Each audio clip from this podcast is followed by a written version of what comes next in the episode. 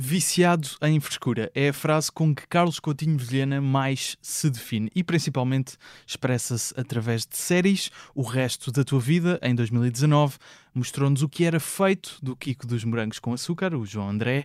Em Clube da Felicidade, em 2021, fez uma busca pela ideia de mais um projeto de sucesso. Foi escrita com Pedro Durão e protagonizada com Catarina Rebelo. Agora, o humorista propõe uma peça de teatro em que é o último paciente de uma terapeuta que pretende deixar de o ser.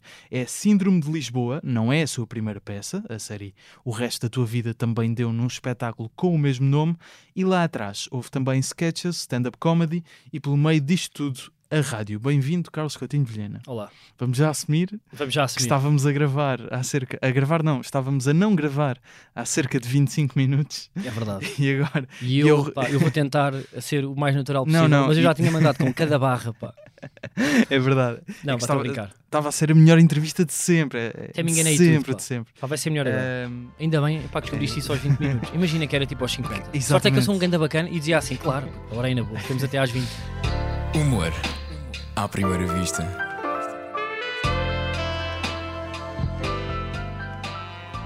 vamos lá então. Já sabes algumas destas perguntas, Já. mas eu. Mas eu fingir que não sei. eh, Carlos Coutinho Vilhena, tu já mencionaste várias vezes que adoras o processo de edição de vídeo, comparaste até com, com aquele sentimento de enquanto estás a escrever uma piada, encontras aquela palavra certa, comparas isso com descobrir um novo caminho que podes dar à série no processo de edição. Porque é que então esta ideia da Síndrome de Lisboa é uma peça de teatro e não uma série? Olha, boa pergunta. É isso, há bocado também disseste, obrigado. Disse isso, disse. Ah, opa, por hum, esta ideia ah, eu já a tinha há, pá, há dois anos. Isto é mais ou menos. ah, eu, eu tinha um, um, um grande amigo que não se pode dizer isto nos órgãos de comunicação. Ele, ele há alguns anos que tinha chamadas de atenção e acabou por, ah, pronto, por partir, autopartir. Posso, Ok. posso ser isto, isso assim Sim, um bocado? sim. Pronto. E eu já queria, hum, de certa forma, contar um bocado, não a, perspectiva dele, também a, a perspectiva dele, mas mais a minha enquanto pessoa que há 10 anos que tem alguém que, que tem várias chamadas de atenção de forma constante. Em série de ficção era muito complicado de fazer por causa de meios. Porque isto não dá para filmar com a câmera na mão em, em- em formato documentário. Em Portugal, com os orçamentos que temos, acho difícil, pá, pelo menos para mim, que ainda não tenho essa, ainda não consigo aceder a esses orçamentos, fazer uma série com um quarto, com, um- com um ator, com um personagem e não aparecendo, porque eu não sou ator, tinha que estar só a escrever ou, ou, ou- e ou a realizar. E o palco permite-me que eu possa ir para caminhos que não consigo ir em ficção. Isto é, a peça passa-se toda num consultório. Eu, a certa altura, se tiver um momento de hipnose, eu posso perfeitamente, só com luzes, voltar à, à minha infância e dizer que o meu sonho era eh, andar a pé na lua. E é só com dois robôs de luz e com uma música do Star Wars. Eu consigo fazer isso. Numa série de ficção, pá, acho muito difícil. Mesmo muito difícil em Portugal ter orçamento para ter alguma coisa parecida com a lua. Pá, não estou a ver. Ahm, pá, e o palco pareceu-me ser ahm, pá, o, o formato certo para para contar esta história. O teatro su- surgiu eh, em termos ar- artísticos ou autorais para ti eh, com a peça O Resto da Tua Vida. Sim. Nunca te ouvi muito a falar de, de teatro. Co- Como é que isto surge aqui? Porquê, porquê peça de teatro, não é? De repente. O que é, Sim. quais é que são as, as tuas referências neste, neste Sim, meio? opá, eu há pouco disse, disse várias peças que eu, que, eu, que eu gosto de ver. Uhum. Um, eu fui vendo também muito influenciado pelo João André já havia antes algumas peças de comédia e ia, ia ver várias, umas compreendia, outras não tanto, outras achava fracas, outras muito boas, mas uh, fui vendo várias vezes e aquilo começou, eu comecei a gostar da, da forma como contam histórias, até do, assim, de companhias mais contemporâneas, como exemplo, os- o, o Teatro Praga, também gosto muito do ensinador que é o Ricardo Neves Neves. Também tinha dito que vi agora a Catarina e a Beleza de Matar Fascistas Uhum. e também fazer uma ressalva que é eu não não é que os meus produtos ou aquilo que eu estou a tentar fazer chegue perto disso, que eu também acho ofensivo para essas pessoas, mas a forma de contar histórias e as soluções que podemos ter em termos cénicos para fazer um bom espetáculo, aquilo para mim é, é aliciante, eu gosto de ver. Sobretudo o que aquelas peças me causaram ao ver. Não é que eu, que, eh, que eu, que eu, vou, eu vou tentar o mesmo, mas eu gosto para daquela provocação como a Catarina e a Beleza de Matar Fascistas. Especialmente a, a parte final. Temos de falar aqui um pouco de codificado, porque Sim. também não, não queremos revelar, não é? Mas uh, eu também fui ver essa peça. Aquela parte final deixa os ânimos de, de quem está a assistir bastante elevados, não é? As pessoas exaltam-se algumas. Aquela provocação é algo que, que tu também gostas de, de, ter ou de tentar alcançar. Sim, eu, eu, eu acho aquele final e a, e a peça muito boa, eh, para não dizer brilhante, no sentido se, se, se o autor uh, fez de forma premeditada a manipulação que eu acho que ele fez, que é ele consegue colocar pessoas com uma bagagem cultural gigante revoltadas como se fossem selvagens uh, de um país subdesenvolvido e eu acho isso brilhante porque a certa altura as pessoas sentem que estão num comício e acham mais ou menos que são todas a mesma frequência e eu acho que, que, que o objetivo do autor era esse e, e se foi, epá, parabéns, se não foi o efeito em mim já pá, foi eficaz. E diga-se que o texto e a encenação é do Tiago Rodrigues. Exatamente. Exatamente. E eu um, fiquei espantado com algumas pessoas, e claramente todas as pessoas naquele teatro, sobretudo para no CCB, foi uma peça que não fez assim tantas sessões em Portugal. Pois não, muito poucas. Uh, mas não foi só em Portugal, acho que em Paris também existiram várias pessoas que tentaram bater e chegaram mesmo a subir ao palco para bater no ator. Eu, na sessão que eu fui ver no CCB, vi um pai e uma neta a descerem lá de cima e a terem que ser parados pelos frentes de sala. E como é que alguém. Eu vi garrafas a serem atiradas e também pessoas a quererem subir a palco. Sim, e epá, eu acho que isso é o apogeu, de, é a parte. É o último nível de provocação artística. Uhum. Agora, eu estou a dizer, epá, eu não. O que eu faço ou o que eu tento fazer é zero isso, porque eu, eu, eu sei o público que tenho, eu sei o que é que eu quero fazer e uhum. as, as limitações que eu tenho, e eu muitas vezes tenho que fazer aquilo que eu quero uhum. aquilo que o público está à espera, não é? Os vários públicos, se calhar o público que gostou do resto da tua vida, Doc, não é? O público que gostou do Clube da Felicidade e o público que é da rádio só gosta da rádio e dos reels da rádio. Eu tenho que fazer um produto mais ou menos híbrido para não desiludir ninguém, porque eu não sei quem é que está a comprar para esta peça. Claro que a comunicação ajuda, isto é, os sítios onde tu vais divulgar a peça, a forma como o cartaz é comunicado, o, o tamanho da sala e o número de datas que tu pões à venda. Quanto me, eu sei que quanto menos datas colocar à venda, mais limitado é o público. Agora, não sei se quem compra primeiro que tipo de público é que é, mas epá, gosto de ver peças, sim. Gosto muito de ver peças e, e, e gosto de as fazer. E como fiz aquela peça com o João André, uhum. uh, isso permite-me ir para outros sítios que o stand-up, por exemplo, não dá, não, não me permite, em termos, em termos de contar histórias. Gostas mais de teatro do que de stand-up? Um, pá, não sei. Não sei, eu acho que não sei porque eu também não sei bem o que é que é stand-up. Não sei se não vamos chegar a uma altura onde a, a, a definição de stand-up uh, terá que ser mais abrangente. Eu não, não, não sei se os puristas depois vão, vão para a rua com cartazes, mas não sei se aquilo que o, que o Carmichael faz às vezes é stand-up. O Jared Carmichael, sim. sim. Que... A certa altura ele eh, esquece, não, não, não está preocupado com o ritmo. Eu acho que é muito importante. Eu não, eu não sou como ele, eu preocupo muito com o ritmo com ter muita graça várias vezes durante último, muito tempo. O último sol dele era o Rotaniel, aquilo era, hum, era muito uma história, não é? Não, Sim, mas eu gosto. risos eh, tinha, tinha, eu gosto tinha pouco. Um... O que é que achaste? Não sei, dá-me a tua visão. Epá, eu adorei, sim. Adoraste? Eu gostei muito, uhum. mas pá, porque eu tenho. Eu não sou muito fundamentalista na, naquilo que. Eu quero é que. Eu, aquilo para mim tem que ter. Tem que ser complexo no sentido em que deu trabalho e eu percebo a ilusão uhum. e percebo que aquilo, aquilo não foi. Ele, aquilo não é eficaz, não é insucesso, não é, uhum. não é não ter eficácia no riso. Ele optou por fazer aquilo. Claro.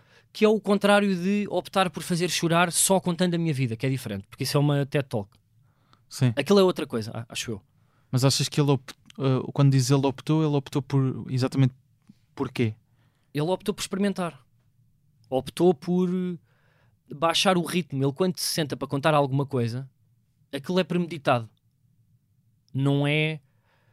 Não, ou seja, eu não senti que aquilo fosse moralista, nem que, me, nem que fosse gratuito, no sentido uhum. de explorar a emoção dele. Claro. Pareceu-me tudo que aquilo foi pensado e é uma, e é uma abordagem nova.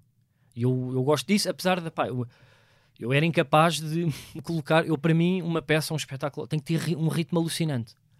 Agora, não, não sei se isto é defeito, se é.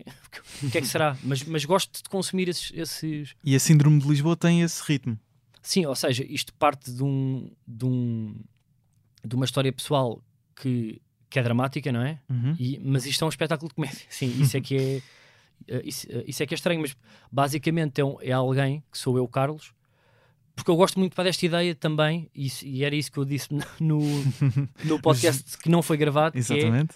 Eu sempre que viajo também vejo várias peças de teatro e há uma tendência agora, existem várias companhias que fazem isto, onde apresentam várias peças durante várias peças durante 5 anos, fazem duas ou três, e os atores, os 5, 6 atores que fazem as peças, têm sempre o, seu nome.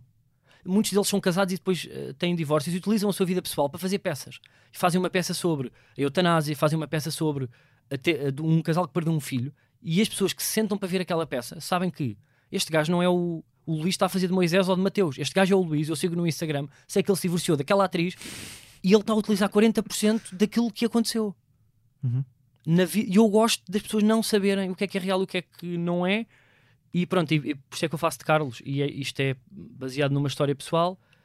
E é a ideia de alguém que chega ao consultório, Uhum. apesar de não acreditar em terapia, obrigada pelos pais e pelos amigos, porque acham que, eu, que, que, é- que, Que é melhor? Que é melhor, sim, mas o grande dilema e que eu- o que eu acho interessante é o que se diz na psicologia quando temos alguém que está constantemente com chamadas de atenção há 10 anos. Ou seja, imagina que tu te vais casar ou que a tua filha tem uma festa de Natal. Tu se tens um pai ou uma mãe que está constantemente com tentativas e chamadas de atenção, tu há um dia que vais ter que parar de sair do sítio onde estás para ir ter com ele. Quer dizer, Olha, vem cá ter senão eu, vem cá ter senão eu. E o que a psicologia diz é dar-te as ferramentas para tu lidares com isso. O problema é que muitas vezes tu podes atender oito chamadas, se não atendes a nona, essa pessoa acaba por eh, cometer, não é? Uhum. E esse debate entre aquilo, entre o que a psicologia diz e aquilo que é a nossa sensibilidade, e eu aqui eh, fui buscar tipo a Catarina, não só porque eh, gostei de trabalhar com ela no clube, como ela também é psicóloga, ou seja, tudo o que é a parte de. É licenciado em Psicologia. Sim, é? Uhum. eh, tipo, é licenciada em psicologia, tudo o que é essa parte do que é que tecnicamente ou o que é que academicamente se faz. E esta história eh, também é um ponto de partida de uma psicóloga que acabou de perder uma amiga exatamente nas mesmas circunstâncias e que vive no dilema entre o que a psicologia diz e, o- e aquilo que eu devia ter feito. Esse, essa questão do, do dilema e também juntar aí com a- o que é realidade, o que é ficção, liga também. Eu sei que não te queres ligar à peça, à Catarina e a Beleza de Matar Fascistas, Sim, mas aquele final também tem um bocado disso e o resto da tua vida, a série também tem isso de não se sabe exatamente o que é realidade, o que é que é ficção. Também não te quero estar a perguntar agora, eh, Sim. passado não sei quantos anos, o que é que é realidade ou ficção. sim, no- do, no- da- sim, sim, do João André, da moto da pizza e que se ele, se ele trabalhou mesmo numa pizza e tal, Não, essas coisas. também, porque Acho que não interessa, sim. Sim, e é interessante é vermos a- o objeto, a, a série assim, não é? Ficarmos na dúvida, Claro. porque também é esse o propósito de quem, de quem cria. Isso também existe nesta, nesta peça, então. Essa, esse objetivo de não percebermos exatamente o que é. Sim. E vai ser uma. Achas, nesta altura, pode mudar, não é? Mas para ti tens que. As tuas próximas criações, os teus próximos projetos vão ter todos mais ou menos esta linha. Opa, eu, eu gostava que não. Eu gostava que não. A- a- Até agora é isso que me tem puxado. Mas eu, eu gostava que não. Mas tudo o que é ficção, pá, parece-me difícil fazer em Portugal. Ficção com um cenário, um quarto, é tudo caríssimo. E aqui, o, tanto o, o teatro como as séries em, em- em formato documentário permitem-me explorar essa realidade. E também porque é o, porque é o que eu consumo. Eu, eu, não, eu gosto de me sentir enganado, mas não gosto de perceber logo que estou a ser enganado. Pá, não, sei- não sei explicar. Consegues às dar vezes- exemplos de coisas que consumiste? Opa, desse- acontece desse muito, pá, mas é um problema meu. Eu sempre, eu agora fui, ver muitas peças nos últimos, nos últimos meses, quase todas as que estão em cena, e sempre que me sento nos primeiros 5 minutos, é pá, primeiro que eu de- desligo, tipo, pá, tiveste a ler o texto em casa, uh, tiveste a comer uma banana ali no, no camarim, tipo, pá, tu não, tu não fazes de Júlia, tu não, é, tu não és a Júlia. E, e por isso é que eu, eu- os meus inícios de séries e tudo, é, eu uh, adoro, tipo, pá, acredita já em mim. Eu depois, eu, vem comigo, acredita já em mim, eu depois, pá, posso pôr aqui surrealismo ou ficção, mas acredita já em mim.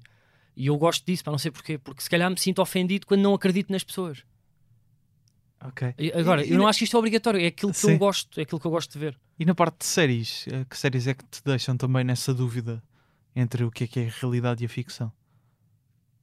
Opá, Estavas a dizer que era eh, os produtos que consumias. Sim, E- e- opá, o. Sei lá, pá, tipo, há tanta coisa.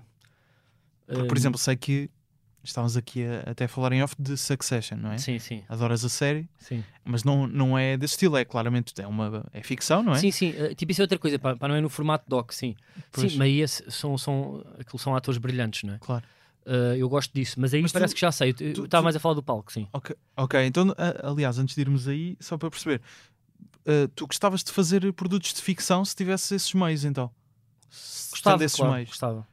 Mas, Mas são difíceis e acho difícil, acho ainda muito complicado, mesmo com o maior orçamento de Portugal, maior, imagina, estamos a meter ICAs mais RTPs, tu teres uma coisa, ou, ou a ideia eh, inicial é uma coisa muito.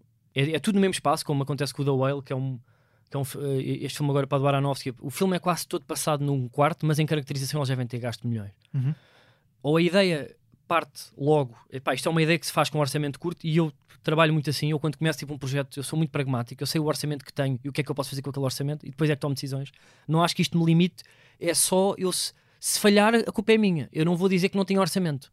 Não, não, não posso dizer isso. Ah, se fosse se eu tivesse mais 2 mil euros por episódio, não, não posso dizer. Eu, eu já sabia o que é que eu ia, eu gosto disso. Pronto, e em Portugal, dada a nossa escala, fazer uma série de ficção com atores figurantes, um castelo e um cavalo, por exemplo, é muito difícil. Uhum. Tanto que as melhores séries que temos em Portugal muitas vezes são adaptações, não é? Acho eu. Ahm, Quais? Por acaso não não estava. pá, o Conta-me Como Foi, Ah, ok. o Fura Vidas. Hum. A Avenida que é, por exemplo, também é uma adaptação, é uma peça. Eu agora para estar a falar de séries, sim. Sim, sim. Não, não. Depois pá, mas- tens outros claro. exemplos, claro que não são. Tipo, claro que já, agora pá, tem-se feito coisas boas nos últimos dois, três anos, não é? Também tens Sim. o Sara, por exemplo, que é muito Bruno. bom, sim. Uhum. Uh, e tens outras, não é? Tipo, o Glória pá, também é bom, mas já mete um orçamento, aquilo é tipo, é uma, coi- é uma vez em, em dois anos, não é? Sim. E o agora resto vamos é muito complicado peixe. porque tens que fazer cedências de produção, depois não controlas bem o processo, é muita gente e claro que epá, é, é- Uhum. parece-me ser difícil. Hum, tu já tinhas eh, escrito com, com o Pedro Durão a, a peça do resto da tua vida, o Clube da Felicidade também. Eh, a Catarina tinha entrado na- também no Clube da Felicidade, o João André já desde o resto da tua vida. E tu dizes que normalmente gostas de trabalhar com pessoas que têm o mesmo comprimento de onda que tu, neste Sim. caso são três exemplos. Se por um lado é seguro, é conf- confortável encontrarmos essas pessoas e, e parece-me uma boa ideia trabalhar com pessoas de quem, com quem nos entendemos, não é? Também não é desafiador trabalharmos com pessoas com outros comprimentos de onda? Sim, é verdade. Uh, até repetindo aquilo que disse há pouco, eu acho que estava preparado para esta pergunta. porque eu acho que uh, fazem, eu sei, pá, colocam muitas vezes essa pergunta porque há, há muitos autores que têm a tendência a trabalhar sempre com os mesmos atores e com os mesmos realizadores, encenadores e tal. Mas eu acho que é mais porque, ou seja, tu vais fazendo alguns trabalhos, não é? Sinalizas as pessoas que te acrescentaram valor e que tu adoraste trabalhar, não só em termos de bom ambiente, como tipo, pá, esta, esta pessoa é, é ótima na, na sua área e está-me a acrescentar valor e tem os mesmos gostos e, e referências que eu. Portanto, e as pessoas que tu experimentaste e não gostaste, se calhar não te deixam de estar tipo, associadas a ti. Portanto, é uma coisa gradual.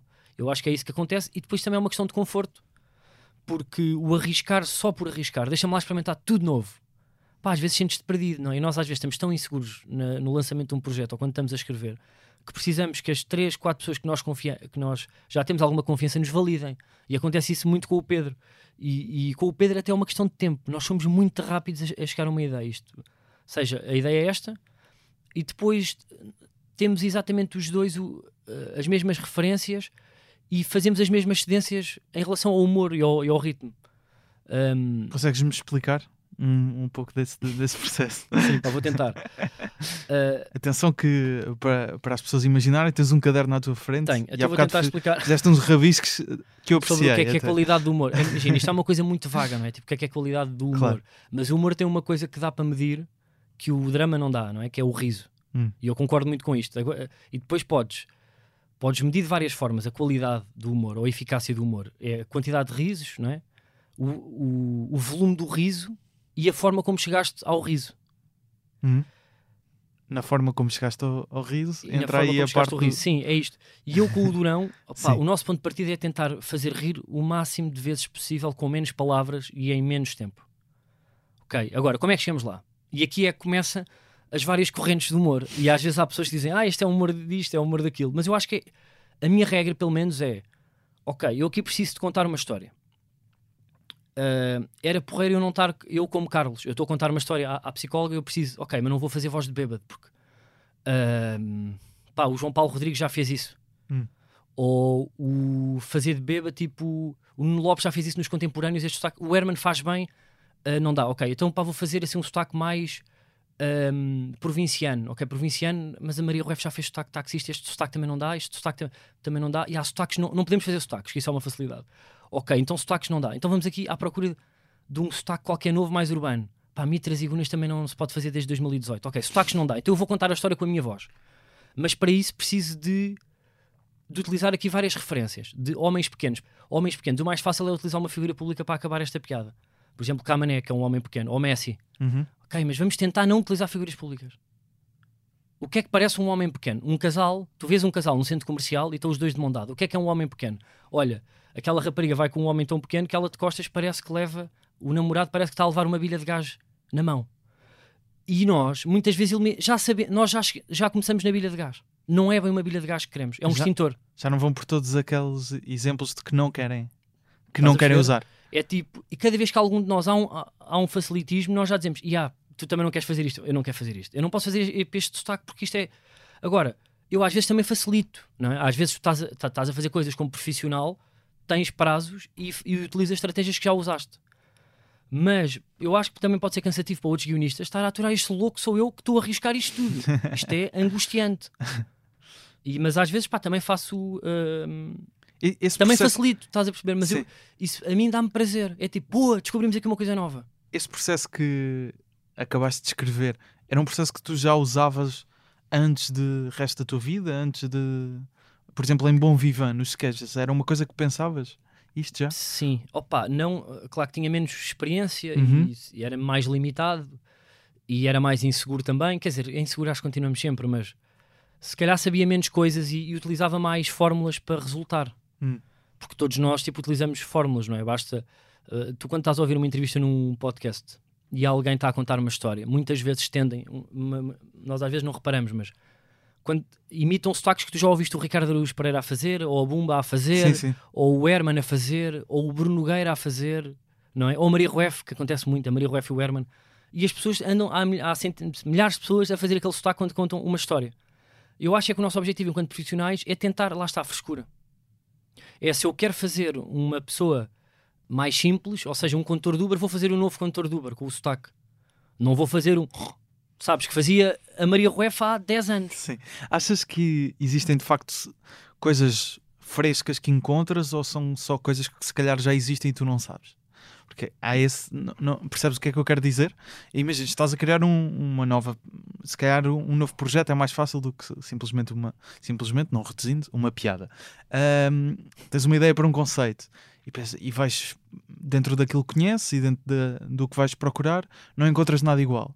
Mas é provável Sim, ou não. possível que já exista alguém Os que conceitos acho tenha difícil 30 em- views Concordo, e- concordo. percebes? Não, os conceitos é muito complicado. Eu acho Então- que os então como conceitos é que já nós- está tudo inventado, aliás. então O como é que nós chegamos à frescura, não é? Shakespeare. Não, não, mas os conceitos estão todos. Hum. Imagina, o, o Rei Lear, não é? Pá, do Shakespeare, não deixa de ser Succession, Game of Thrones, é tudo igual. A ideia da luta pelo O poder. drama. Sim, claro. a, a viagem do herói também Sim, o Homer sim. já fez, é, já está, não é? Sim. As, as guerras de Troia, as- aquelas histórias para a Disney do bonzinho que tem um mentor, depois tem um problema, depois arranja uma mulher que o ajuda e Sim. o mentor ajuda, depois há um problema que afinal não consegue e afinal tem a solução. Isto são, são- já está tudo escrito. Mas dentro dos conceitos e dos, e dos das coisas, podes procurar coisas novas que se calhar já foram feitas, mas dentro dos últimos 30 anos ou o que vês à volta, podes fazer isso. Isto Claro. é, e isso é execução, tá? E são os pormenores, por isso é que a diferença entre os projetos ou as séries ou as peças ou as piadas são os pormenores, a ideia do pormenor. Succession, por exemplo, é bom, ou, ou o Bo Burnham ou, ou o Carmichael, por exemplo, são os pormenores. É, é a forma como eles utilizam uma estrutura que já existe, porque é os E- e, a pormenores. forma como o tornam algo pessoal também. Sim. Seu, né? no caso do, É isso. do é- Carmichael e do Bo Burnham, Sim. principalmente. Uh, Sim, isso, eu, eu gosto muito disso. Eu gosto muito de ser português e utilizar referências portuguesas. Não coisas específicas, mas gosto do accent português, gosto de. hum, E isso, opá, é, no- é novo, não é? No sentido em que é difícil copiar de um americano ou, ou do, ou do inglês, não é? Claro que sim. Ah, a Síndrome de Lisboa vai ah, estrear 4 de maio em Coimbra, vai Águeda, Torres Novas, Guimarães, Lisboa, Porto. Porquê é que se chama Síndrome de Lisboa? Esta parte de Lisboa aqui ah, está Sim. relacionada com o quê? Boa. Opá, isto podia ser síndrome de Portugal, ou síndrome de Porto, ou síndrome de Leiria. Pá, eu vou tentar explicar sem revelar muito, porque eu, eu explico isso no início do espetáculo. Mas quase que tem que ver com pá, uma teoria que eu tenho, ou que eu senti, que é um auto-julgamento de quem nasceu, quem- de quem nasceu em Portugal, mas sobretudo de quem nasceu talvez numa grande cidade vai sentir isto, que é, é uma arrogância ou uma cenubeira que eu acho que nós não temos moral para ter como tem nas grandes cidades, como em Nova York, ou, ou, calhar, ou, em Londres, se calhar já não tem, porque aquilo é tão grande, há tanta concorrência que, que ele já não tem esses essas caguices, esse auto-julgamento desde criança, de menos. Uhum. Ou seja, yeah, pá, passaste numa prova de frição para não te cheats. Um auto-julgamento de eu se calhar estou. Para que é que eu estou tão contente por isto? Menos, tipo, a vida acontece. Agora, isso, eu percebo que isso aconteça em Barcelona ou em Paris ou em cidades onde se passam coisas, mas nós temos esta arrogância, mas depois temos um, uh, um provincianismo de um, de um subúrbio de Lyon e isto corta-nos as pernas em, em, muita coisa. E muitas vezes pessoas que se calhar não vivem em grandes cidades, assim, cidades de distrito, e vão logo para cidades onde se passam coisas, cidades a sério, Londres, Nova York, Paris, parece que não, eu sinto que não tem este auto-julgamento. Agora, esta é uma teoria que pode estar completamente errada, mas eu senti isto. À volta para dos meus amigos, uma ideia de pá, menos, já, és licenciado, boa, vá, cala-te. Para que é que estás a cortar fitas? e eu duvido, é uma coisa que eu acho que não acontece em pessoas que já nasceram em cidades grandes, a sério, e é uma coisa que nos ca... que castrou muitos amigos meus em, em emoções, com namoradas, em celebrar sucessos, e que é uma coisa que às vezes não tendo a pressão destas grandes cidades parolas, não sei se as grandes cidades a sério te puxam para aí, porque não há, não há a escala é tão grande que tu nem, nem te levas assim tão a sério. É uma coisa que acho que acontece muito neste, neste pequeno país, uh, Portugal, dentro do contexto europeu, não é?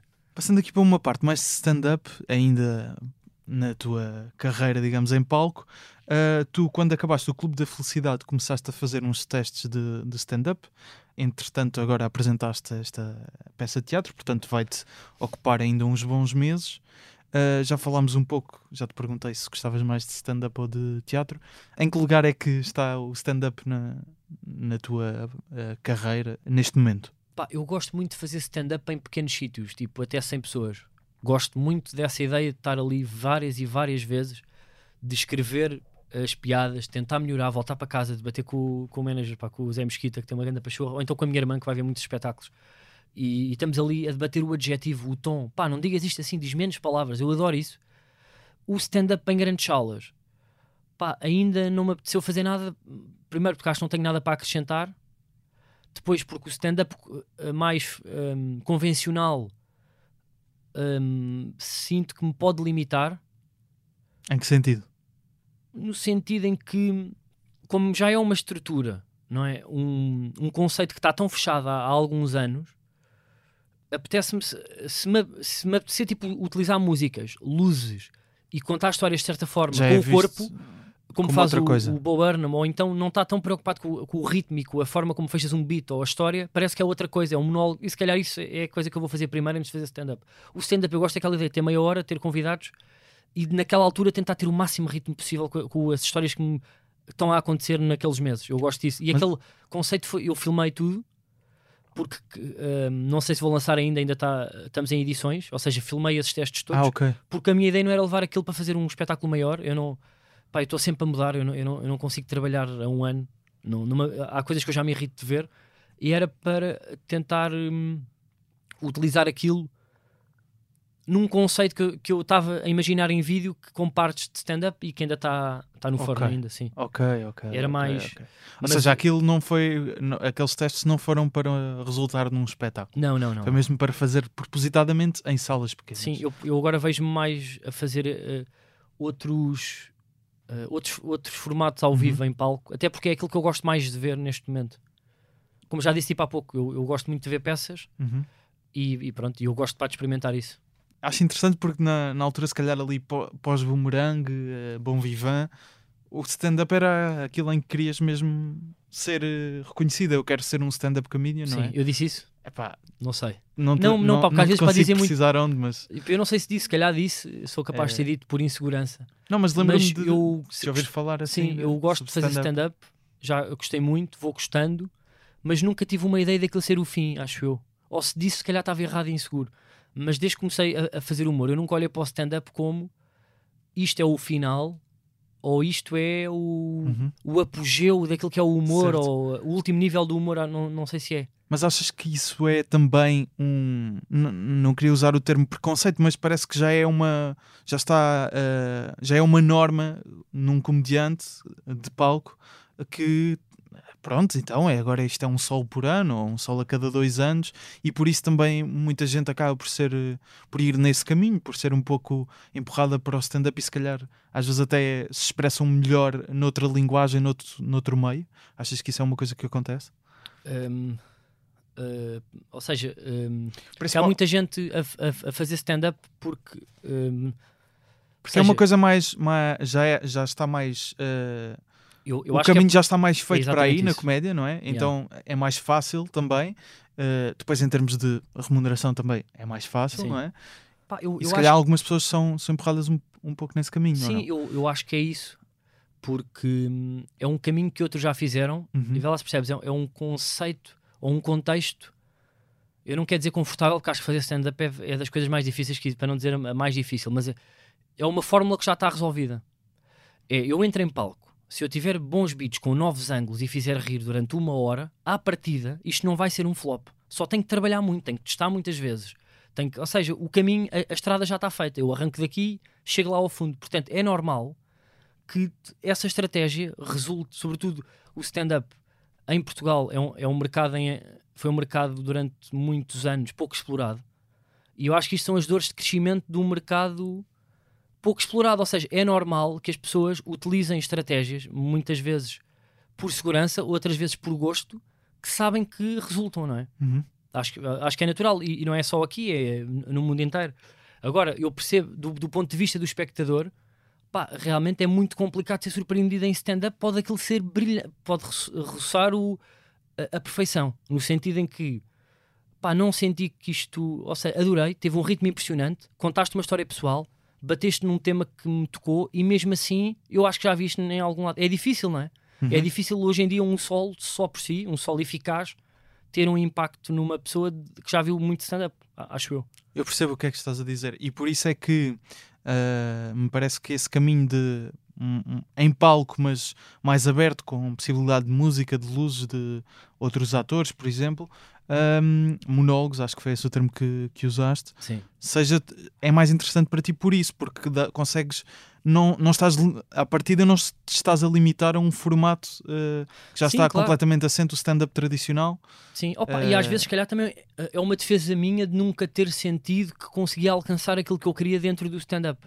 Uh, eu também acho que é uma coisa. Eu, quando estou a ver um, um, um stand-up comedian sentado ou em Portugal ou lá fora, cheio de ritmo, por exemplo, openers do Luís C.K., aquela pessoa que nos primeiros 5 minutos põe-te a chorar a rir com um beat que está a fazer há 10 anos pelas características físicas e pelo tipo de voz que tem. Aquilo é muito competente e é muito eficaz é no mundo inteiro. Mas o meu sonho não é ser, não é ser aquilo, estás a perceber? Apesar de saber, eu, eu, não, eu não acho que aquilo que eu faça seja mais fácil ou mais difícil do que aquilo que ele está a fazer há 10 anos. Hum. Eu é que não me imagino, apetece-me fazer outras coisas. Percebes? Eu não, não me apetece ter 10 minutos à prova de bala naquele bar, estás a perceber? Claro. Um, porque acho difícil depois transportar isso para, um, para, o segundo sol. Para o primeiro dá para fazer, tu podes ter um sol à prova de bala. No segundo, uh, e acho que as pessoas muitas vezes, mais do que eficácia, pagam carisma. As pessoas, quando vão a um, a um espetáculo, estão a pagar carisma. E que é uma coisa que as pessoas podem dizer que não, que não existe, ou que não querem, ou que não compram e que vão ver porque se riem muito. É verdade. Mas as, as primeiras pessoas a fazer rir muito é são altamente carismáticas. O Luís é altamente carismático porque foi pioneiro em muito a forma como chegou a fazer rir e o Seinfeld também. Agora, eu acho é que não dá para repetir o Seinfeld, nem o Luís C.K., nem o Ricky Gervais, nem o Chappelle. Não dá para repetir aquelas formas. O, o, o, carisma aparece sempre de outra forma, que não assim. Percebes? E acho que isso resulta no, durante um solo, é isso. E o stand-up está-me a parecer difícil de... Como ele é, não? É? Eu agora uhum. para dar o exemplo do Carmichael, aquilo para mim é stand-up, pode não ser, sim, mas sim. eu não ponho rótulos. Okay. Eu, eu não, mas eu gostei dessa coragem dele de não estar preocupado com o ritmo de forma premeditada e ao mesmo tempo não ser uma TED Talks, como já falamos. É? Tu, acho que era na série do, do resto da tua vida, o, o João André lá, tinha lá uma passagem que mencionava que tu querias fazer stand-up na Altice Arena. Sim. Um, curioso porque a, a, introdução a esta conversa foi eu agora quero fazer em salas até 100 pessoas. Sim. Uh, e tu fizeste stand-up na Altice Arena. E até e, abriste antes do Bruno. Exatamente. Ou seja, se pensarmos em espetáculos a solo Sim. que, de stand-up que aconteceram no Altice Arena, tu foste o primeiro a fazer stand-up no Altice Arena, sendo que acho que já tinham existido lá aquelas Sim, sim, eh, com sim. vários humoristas, claro, eh, Sim, sim. eh, para a, é para- a Fundação do Gil. cuidado, sim. Exato, ah, ah, se não estou em erro, já, já tinha existido lá stand-up, claro. Primeiro, isso ainda é uma coisa que tens, gostavas de vir a fazer? Eh, Sim. stand-up na Altice Arena Gostava. a solo? Gostava. Gostaste da experiência? Ahm, São, epá, eram não cerca de 14 mil pessoas, só para termos Opa, uma ideia. não é? gostei, ou seja, da minha não gostei porque, sei lá, eh, não, pá, senti-me mal, agora sem querer estar com desculpas, acho que há pessoas que estavam a subir, os ecrãs estavam desligados quando eu entrei, e eu tipo, estava, claro que estava nervosíssimo, não é? Estava, mas gostei, opá, digo-te que gostei, gostei bué da experiência, e gostei, gostei da experiência de ver o Bruno lá e o Ricardo. Estava assustado, mas pá, eu não senti, ele E o preencheu o Salvador palco. a Sim, introduzir. o Salvador introduzir, ri-me imenso. Tipo, achei que isto aqui dá para fazer em bom. Não é tipo, ah, eh, o Kevin Hart fazem arenas e isto não é bom para as pessoas. Não, isto dá para fazer em bom. Da perspectiva que eu estava a ver e a ouvir, gostei disso. Hum. E gosto dessa. hum, Pá, no fundo, tipo, é um objetivo. É, eu durante agora dois anos, que projetos é que eu vou fazer? Ou será que eu consigo? Há assim tanta gente para me ver num Altice Arena? Eu, eu gosto desse. hum, Desse desafio. Sim, gosto. Eu, eu estive lá, eh, sentado, não é bem lá ao fundo, porque também os meus bilhetes não eram os melhores, Sim. mas como público, devo dizer que é uma experiência que não, não, não adoro da perspectiva de salas para ver stand-up. Eu Mas gosto mais de coisas visto, fechadas. Não, E eu sei. Não já tinha, não tinha visto, tinha o sol visto do o Bruno. Do Bruno foi a primeira vez. Pá, eu acho que depende muito dos lugares. Pá, nós, por exemplo, fizemos, eu e o, e o- e o Pedro fizemos o, o Campo Pequeno, é? Uhum. Que, é? que é gigante, acho que não é metade de um altíssimo, mas é pronto. Pá, fizemos, 6 mil, acho eu. acho que sim, coisa. sim, pronto. Fi- pá, ainda fizemos uns. E, e fomos recebendo feedback das várias pessoas. E a mesma pessoa a ver o espetáculo na plateia ou num camarote, Tem a experiência é totalmente diferente. E eu, como público, também senti isso no Coliseu. Portanto, o Coliseu, às vezes, para mim, é isso que estás a dizer. Hum. Eu, como muitas vezes fico, porque são convites de, de amigos, num sítio tipo camarote, e já vi lá, lá em baixo, a experiência é total, até numa frisa do Tivoli. Portanto, eu não sei se isso tem, tem que ver com a... Não, claro que sim. Claro e o que tem. Tivoli são mil pessoas. Tu dizes se calhar que Sim. o Tivoli que é ótimo para stand-up. Eu também acho que o stand-up é Eu melhor gosto. até a 120 pessoas. Mas eh, para isso temos que decidir que vamos todos ser gestores e contabilistas e fazer stand-up ao fim de semana. Ou então três sessões por dia durante seis anos. Não, mas era se, se aquilo já atingiu um limite de "Ah, isto de facto é uma, é uma experiência. Eu gostei, adorei a experiência, não é? Tipo, Nunca tinha estado numa sala com 14 mil pessoas a rir, não é? Ah, mas devo dizer que em termos de público, acho que se calhar chega a um ponto em que eu, para mim, se calhar não. Agora vou ver o Percebo, Ricky Gervais, não é? Yeah, percebo, Já percebo. comprei, não é? Mas vou, na mesma. Mas, Claro. mas percebo que. Sim, mas eu àquela escala, quando vai, é a única forma, pá. Pois. Eu percebo o lado deles e imagina, tu fazes um podcast sobre humor, és capaz de ser do top quê? 400 pessoas em Portugal que mais percebe do humor? Não, 400, não, Não, sei. é, ou- seja, no sentido em que tu estás dentro da área, portanto, é normal que tu não sejas exatamente um- uma carreira daquele tamanho, com, eh, mainstream, Uhum. dos, dos 8 aos 90, como tem um Bruno, um Ricardo, um César Mourão, eles não podem necessariamente trabalhar para aquilo que nós. Não, claro Só que isso, sim. estás a Eu, perceber? eu, eu ne- nem estou a, a dizer não, não, isto, isto tem é que ser em salas Sim, de opa, mil eu, pessoas. tipo, não é eu- isso? eu fiquei surpreendido porque eu tinha a teoria que não dava para fazer stand-up depois do, em- no Coliseu até sequer. Tinha essa teoria. No Coliseu? Eu já achava que era muita gente e vi no Altice e opá, se calhar tava, foi a adrenalina, mas adorei mesmo, ri-me. E, e falei com muita gente ali que, adorou tipo, a experiência, Uhum. que não sentiu diferença para uma sala mais pequena. Então ainda vais querer eh, um dia ter lá um espetáculo também. Opá, não sei, não sei se. Acho E co- ambicioso. E como é que foi o convite? Porque, vamos, já, já aqui disseste, Bruno Nogueira a fazer stand-up, Ricardo Aruz Pereira a introduzir, podemos dizer se era stand-up ou não, e tu foste, foste a primeira pessoa a subir Sim. a palco. Sim. Como é que foi o convite do Bruno? É pá, foi um convite pá, sem, sem, ser piso. Foi tipo, ele ligou que foi simpático. Ahm, eu- nós já nos tínhamos cruzado naqueles testes na, na construção. Uhum. Na altura, acho que foi o, o Salvador e, e o Eduardo Madeira não podiam, então eu e o Pedro fomos atuar. Pá, eu fiz uma coisa então que é. é- eu escrevi o beat, imagina, íamos atuar às 9 eu escrevi o beat. Não, íamos atuar às 7 e às 9 eu escrevi o beat às 6. A primeira vez foi horrível, na primeira sessão. A segunda, de improviso, contei uma história que correu bem. Pronto. Agora, eu acho que. Pronto, e depois o Bruno foi daí, eh, íamos falando de forma esporádica, e ele ligou-me tipo, e fez esse convite. Acho que talvez mais pe- pela série, pelo, pelo resto da tua vida, que tinha acabado de sair, acho eu, tinha saído há uns meses. Aquilo foi 2020. uh, Sim. Foi, foi Ele, ele anunciou ali em altura. 2019 e eu tinha feito antes. Pois é isso. Eh, e pronto, é pá, fiquei, pá, fiquei contente. Fiquei um bocado assustado ao- início. Lembro-me de fiz imensas sessões de teste. Pois fizeste. Muitas mesmo. Eu, eu no dia anterior eu atuei duas vezes em Setúbal. Eu fiz stand-up duas vezes em Setúbal. Ainda fiz uma noite de teste organizada por mim. Devo ter feito umas 50 Eu sessões. fui a essas, a padaria do povo. Sim, só, só para testar aqueles 12 minutos. Pá, preparei-me muito. Uhum. Um, e pronto, e depois foi o que foi. Um, acho que vale pelo marco, não é? Estava, estava a tentar me lembra, a lembrar-me, porque agora, entretanto, sei que na altura o Bruno depois lançou aquilo, o Sol, não é? E tinha um pequeno documentário também. Sim. que eu lembro-me de ver o documentário. Já não sei qual é que foi exatamente a expressão que o Bruno usou, mas, mas eu acho que ele falava de- do resto da tua vida na altura. Ah, de- Sim. que se identificava com, com a forma como aquilo estava feito. Mas o que é que para ti significou? Porque o Bruno, no- eu sei que é, é a tua referência nesse aspecto de séries, pelo menos em Portugal, não é? Sim, sim. Eh, também gosto muito do, do Carlos Afonso. Carlos Afonso, Gosto muito, sim. a casa, na casa de. Como é que se chama? Espera, agora. Casa deste senhor. A casa deste senhor, exatamente. Sim, eh, tipo e outras coisas, sim. Sim. Eh, o que é que significou para ti sobre a tua primeira série, que teve logo imenso impacto, teres o Bruno a dizer aquilo? Sim, é importante. Como é que eu ia dizer isto? É importante, como foram importantes, sei lá, dicas no início do Salvador ou de outros humoristas. É importante esse, esse reconhecimento porque são pessoas que nós admiramos, não é? E ra- sobretudo é pá, do Bruno na altura, ele, ele raramente fala bem de novas gerações, não é? Isso tipo é bom. Mas depois, sei lá, isto dá tudo tanto trabalho. Nós temos tan- tantos dramas interiores, tantas inseguranças com aquilo que estamos a fazer e com aquilo que acabámos de fazer, que parece que dura pouco. Hum. Não sei explicar, quando tu já vives disto, Sei. os teus dra- dramas internos é o que é que vais fazer, esta piada não está a resultar, esta história não, é, é parola, que tu, aquilo, epá, é, dura pouco, mas é, claro que é importante, sobretudo mais para o posicionamento, no sentido em que há pessoas que podem estar a olhar para ti como um puto do YouTube e de repente um comentário desta pessoa, um comentário daquela, parece que eh, a comunicação ou os órgãos de comunicação de repente colocam-te num sítio que é, olha, tu afinal fazes coisas que são interessantes. É são mais as, as pessoas que fazem a opinião e a imprensa que utiliza isso, como por exemplo está a acontecer agora, do que eh, na vida real é mais percepção, porque eu não acho que um elogio de uma grande de, um- de um- de uma pessoa que tu admiras te traga mais público ou te faça com que tu conti- não percas tipo a tua carreira, que não, não, não fiques sem carreira por um, por um passo. É isso, tipo, é importante, é tipo, é um elogio fixe, mas não, ou seja, não é um, não é um último nível, não é? Pá, depois disto é pá, olha, agora consegui. Mas é fixe, sim, tipo, é porreiro. Eh, é sempre porreiro receber tipo elogios dos, dos pares, não é? Uhum. Mas também não podemos viver para isso. Claro.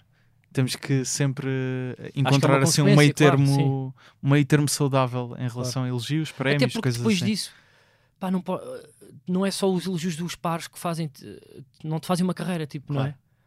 Um, tu- normalmente eu, eu- acho que as pessoas têm que estar nisto, e isto é importante, porque adoram fazer isto e porque adoram o esforço e o artesanato que é construir coisas, criar séries, escrever piadas, porque sei lá, os elogios podem nunca chegar e tu podes ter muito público, não é? Isso, isso também não deixa de ser eh, nobre. No, no resto da tua vida, tu também dizias uma, a uma certa altura, quando estavas na praia com o João André, lembro-me bem deste momento, ahm, que já ias atrasado em relação, neste caso, a calha ser também o Bruno Nogueira, com, dás o exemplo de com X idade já, já guiavas ah, certo carro. Sim. Ah, e Tu não que... podes dizer Porsche, não é? Não, não, não foi- só porque não fui Ah, ver, ok. já tinha É. instantado, mas não, não fui, não fui, com- não fui confirmar Ok, qual era a marca. marcas, como Não, também não. tiraste aqui o rótulo da água. Não, mas isso aí é a só para não aparecer no dizer. vídeo, não é? Ok, Claro. ok. Podes dizer, claro que sim. Mas, mas estava, isto deixou-me a pensar se, andando sempre atrás dos novos, de outros objetivos, como tu estás a dizer, elogios não, não fazem uma carreira, não é? Tens que estar sempre à procura de, de algo novo. Se eu acho que isto é uma condição também muito de humorista ou uma pessoa que trabalha nas artes, mas não só. Uh, pessoas do dia a dia que têm outras profissões também, que sejam ambiciosas, consegues de facto aproveitar às vezes, pá, olha, uh, o resto da tua vida correu bem, incrível, agora consigo aproveitar, ou estás já logo a pensar no próximo? Consegues aproveitar um bocado o momento, não é? A satisfação momentânea que projetos com sucesso te podem dar. Sim, pá. Uh, eu achei que me ias perguntar sobre o Nogueira já teve um Porsche e se eu ia. Exatamente, E se eu exatamente. já tenho o Porsche? Não, pá, isso era guião. Mas eu, eu sim, tipo, essa pergunta é porreira. Eu acho que agora sim, eu por acaso eu aproveito bué. Eu estou sempre contente. Eu estou contente na rádio, estou contente quando estou a escrever com o Durão Zoom, eu estou contente em ensaiar agora. Vou, pá, vou ensaiar a seguir e vou feliz. Que é, deixa-me como é que eu vou fazer rir ao Catarina ou ao João André. Eu estou sempre a aproveitar. Um, mas não sei, mas, mas, é uma coisa nova. Eu antes era muito mais dramático nisso, mas gosto disto, pá, tenho sorte. Quando dizes coisa nova, Opá, antes sofria muito por antecipação. Estava sempre preocupado com pá, o que é que eu estou a fazer de mal? Pá, tenho as minhas fases, não é? Tipo, há fases que eu acho que estou em drama. Pá, o que é que eu vou fazer agora? Mas uh, nesta fase agora posso dizer que consigo uh, aproveitar completamente. Um... Gostas mais do, deste, desta fase em que ainda estás a criar, estás em ensaios, não é? Uh, em que ainda, ainda estás num processo de criação ou depois quando já, já tens a concretização feita? Opa, a, a, minha pequena experiência, a minha pequena carreira permite-me quase prevenir dramas. Ou seja, eu já sei que esta fase está ótima, não teve. Nós tivemos ali uma fase onde estávamos a fechar o guião que achávamos que ele estava fraquíssimo. Mas depois lá demos uma volta, confiámos, durão, não sei o quê. Agora estamos completamente estáveis. O guião está fechadíssimo. O, os ensaios estão ótimos, estamos numa fase boa, mas eu já sei que vamos chegar agora, daqui a duas semanas, na parte de estudar transições, que vamos estar em euro e eu vou achar que a peça não, não vale o, o o, uh, o valor que eu estou a cobrar pelo bilhete e vou ficar tensíssimo com isso. Depois vai correr bem. Já avisaste as pessoas, as pessoas já estão preparadas Sim. para isso então? Não, não. No, no, uma semana antes, as transições vão estar fluídas na estreia, antes de hum, executarmos. Vamos sentir isso e depois, quando estrearmos mesmo em Coimbra, que é a primeira data, não vamos sair com a sensação que queríamos sair. E depois nas outras vai começar a ser tipo, yeah, isto, pá, isto está bom, puto, isto está bom. Tipo, conseguimos. Isto é fixe, tipo, era aquilo que nós queríamos. E, e depois vai ser gradual e vai ser só um, aproveitar e tentar ser cada vez melhor. Tipo, eu já consigo prevenir isto. Já tens um Excel com isso tudo. Parece. Não, sei que epá, foi assim que eu passei. Já, já me acontece com os projetos. De, às vezes estou na dúvida quando vou lançar, depois de lançar já estou relaxado. Hum. Acho que há coisas que tu não consegues controlar. A única coisa que consegues controlar é trabalhar muito antes daquilo sair. E depois, uh, sei lá, uh, pá, não sofrer tanto com a, uhum. com a opinião, sei lá, não sei. Okay. É a única coisa que, que podes fazer. Então, pegando em outros projetos que, que fizeste, o Clube da Felicidade é também um pouco em si a história de como estás a tentar uh, reagir ao, ao, ao, resto da tua vida, não é? Ter ideias novas que achas igualmente boas. O que é que achaste dos resultados? Até porque, não sei qual é a razão, mas eu tentei ir ao YouTube ver a série e sucede que só está o primeiro e o último disponíveis Sim, pá, isso. no teu canal do YouTube. Sim. Uh, pá, eu, eu utilizo músicas há, sem razão, sem, pronto, sem... Ah, sem... Não, ou seja, não, peraí. Precisas ter autorização... Critério, e, se, e, o YouTube, a partir daquilo, faz-te...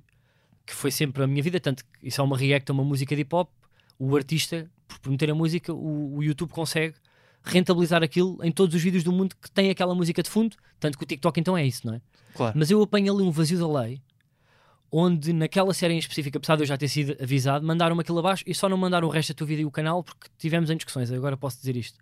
E ainda não consegui repor aqueles porque tenho que editar tudo sem músicas, aqueles três. Portanto, a série, uh, aqueles episódios, um, ehm, pá, tiveram no ar pouco tempo. Um, ehm, mas é, é capaz de ter sido, eu, não, eu por acaso acho que o Durão já disse isto também numa entrevista, agora não quero estar a repetir, acho que foi recente, mas é capaz de ter sido o produto até agora, vamos ver com esta peça, que eu tenho mais orgulho. No sentido de. Gostaste mais do clube da tua vida do que do resto da tua. Ai, do, do, do clube, clube, da, da felicidade. felicidade do que do resto da tua vida? Sim, porque pela primeira vez eu consegui fazer exatamente aquilo que, que eu queria e que eu acho um, o equilíbrio entre hum, fazer uma coisa porque eu sei que vai resultar ou para as pessoas ou, ou exatamente aquilo que eu quero. É, tipo, apesar de ter feito o esforço e eu trabalho sempre para que, para que aquilo tenha resultados, apesar de eu sabia logo à partida que o Clube da Felicidade é um produto mais difícil de resultar por uma razão. O, com, em termos conceptuais, aquilo não tem estrutura. E eu, eu gostei disso. Eu gostei de criar tipo, essa estrutura. E a estrutura do Resta a Tua Vida ou do Último a Sair é uhum. o documentário sobre a pessoa que não tem nada e vamos tentar com que ela tenha tudo. O Último a Sair é. Existem reality shows, não é? Pegamos neste conceito, acontece isto. Um, o Erro Crasso é um, uhum. um, é um programa para entrevistas onde acontecem coisas cá dentro. Não é? O Conversas Miguel é um podcast. E quando crias uma estrutura nova, onde não se sabe bem o que é que isto é, é uma série de ficção, não tem depoimentos, mas tem um narrador. Um, é estranho para quem É para normal, quem que, sim, é, é, normal que seja estranho e nós já sabíamos isso. À partida quisemos correr o risco. Epá, eu fui feliz a, a fazer aquele processo todo e também acho que cheguei a um público, pelo menos das reações que fomos recebendo, que, tal, que se calhar ainda não tinha chegado. Que, que tipo de público consegues definir mais ou menos? pá, talvez um público que, uh, pá, que gosta das coisas que eu consumo, acho eu, que, ou que eu vinha, ou tinha vindo a consumir e ainda não tinha tido a coragem de executar, eu. E eu gosto de brincar, ou seja, ou seja, brincar nem sentido gosto de experimentar e saber qual é que é o meu objetivo com este projeto. Eu nisso sou muito pragmático. E este projeto tipo, é para chegar a quantas pessoas? Esta peça é para fazer arenas ou é para fazer salas pequenas? E, e, e a comunicação que eu faço eh, tem tudo que ver com isso, não é? Porque eu gosto pouco de justificações no sentido de uh, arranjar desculpas hum. para as coisas não irem de encontro aos objetivos que eu tinha no início. Então o resto da tua vida ficaste surpreendido com o resultado, ou seja, de chegar a, a tanta gente, ou sabias exatamente que aquilo ia resultar assim? Pá, Há sempre dúvidas, não é? Nunca mas tens certezas, mas, é? mas o objetivo era este. Sim, era o que, vou-te dar um exemplo muito fácil, que é, eu no resto da tua vida, se eu não utilizar depoimentos para contar a história, aquilo era altamente confuso. Claro. Eu sentar-me com um fundo de uma cor e dizer o que aconteceu na história foi isto, nós chateámos e não sei o quê, traduz toda a narrativa para toda a gente quando faz uma série de documentário sem depoimentos das figuras, é normal que aquilo não seja bem um documentário. E tu, às vezes, fazes essas cedências. Eu quero utilizar depoimentos porque é mais fácil para toda a gente perceber esta história. Dizer, pá, não me apetece uh, fazer isto. E eu, há, há cedências que tu fazes nos projetos e não fazes noutras, noutros. E eu gosto de ter noção das cedências que eu fiz. Por exemplo, vou-te vou dar agora um exemplo mas, específico. Deixa-me só perceber, no Clube da Felicidade é, ou seja, não, não existiram esses depoimentos por opção. É isso que Sim. estás a dizer. Se calhar é, pode ser mais fácil para perceber uma história, por exemplo, numa peça. Eu agora, por exemplo, queres mostrar que tens um, um trauma de infância em todos os filmes ou em todas as séries. Olhas para o céu e vai um momento eu, teu em criança a ver uma disfunção dos seus pais. Ah, por isso é que ele é assim. Ou tipo, uh, ele tem problemas em relações. Porque houve um tio que o. Pronto, que, é era. Uhum. Que a pessoa dele numa dispensa e tu voltas e percebes isso. E a série está tipo, malta, percebam todos, bora. E eu, um, um, pá, sem querer ter aqui uma. Eu, eu nunca faço coisas para. Eu, eu, faço sempre coisas para toda a gente perceber. Mas a forma como chego lá, às vezes, pode ser mais ou menos complexa. E eu gosto de brincar com isso, não é? Apesar de, pá, eu faço um esforço e quero sempre que as coisas resultem, resultem para o maior número de público possível. Às vezes estou é disposto a, a correr riscos. Hum. E sei os riscos que corro, pronto, é isso. E tem a ver com esses pormenores. Não queres que seja uma coisa que, que estás quase a explicar tintim por tintim à pessoa exatamente. Ela, as, dá para perceber na mesma, não é? Mas de uma forma mais escondida ou mais. Uh... Pá, são as subtilezas e é o isso. subtexto, que é isso que eu também gosto quando estou a ver coisas. Eu, eu gosto de coisas mais. Exemplo, eu gosto muito do Afterlife. O Afterlife não é não é subtil, não é? Ele quando está triste está, está, muito triste, apesar de eu achar que aquilo é irónico. Mas, um, mas eu, eu, não, eu não acho que aquilo seja, tenha pouco sucesso, aquilo é, é eficaz naquilo achas que, que se propõe. Achas que o Afterlife é irónico? Ah, pá, acho que sim. Achas que ele está, ou seja, uh, aquele uh, sofrimento todo de, de, estar mesmo muito triste, achas que é ele quase a, a ironizar essa situação, esse tipo de, de série, portanto? Pá, eu tenho a ideia que sim, não sei se estou okay. a atribuir, ou então é só um. Eu estou a fazer uma série para o Netflix que é que chega a milhões, é isto. Sim. E está tudo bem, eu sou muito, e é muito difícil fazer aquilo. Claro. Ou seja, se facilitar, não, não, não, não é facilitar, é criar uma coisa lida pelo maior número de pessoas e ao mesmo tempo ser bons em termos técnicos, não facilitando na uhum. forma como chegas lá, uh, podes só tomar uma outra opção, é muito difícil. Uh, mas ele aceita isso e, e, e faz, não é? E depois pá, tem outras coisas que são, que são mais difíceis. Uhum. Então, Eu acho que é bom para brincar com tudo. Aqui no podcast, uh, peço sempre que tragam um certo de comédia, em alguma forma, uh, de alguém que, que tu gostes e tu trouxeste alguém que acho que talvez tenhamos mencionado, mas nunca falado a sério, o Mário Viegas. O que, o que é que é isto, Carlos Coutinho Vilhena? um, pá, eu consigo eu consigo ver hum, ver pá, profissionalismo, não sei, talento ou, ou, tipo carisma e associar isso ao seu contexto. Eu acho que se o Mário Viegas tivesse nascido noutro país, pá, tinha sido um ator brilhante de comédia, não só. Eu acho que ele não tinha sido só ator, porque se, se ele tivesse nascido hoje e tivesse Premiere, ele teria sido um realizador, um editor. Pá, o Mário Viegas uh, tem uh, dois programas. Uh, tem um que, te, que, teve duas versões, que é o Palavras Ditas, que é, é, o Mário Viegas a declamar poesia. E ele tratava da realização, muitas vezes da edição, na RTP1. Uh, e ele foi das primeiras pessoas a fazer coisas do género. Imagina na RTP 1984, a dizer assim: Tu estás ligas a RTP, imagina, tipo, os nossos pais, os nossos avós a ver, e o genérico começa, malta, isto é o genérico, parará, pá, pá, pá, sem fundo, sem nada, parará, pará, pá. Tá, o título deste poema é isto. Ou seja, ele já fazia coisas de humor, no sentido em que ele fez uma coisa tipo uma vez onde começa logo um programa a dizer, malta, tipo, esta percha aqui está errada. Me- 1984. Posso gravar? O, o plano está bom. Vai, porra, enganei-me.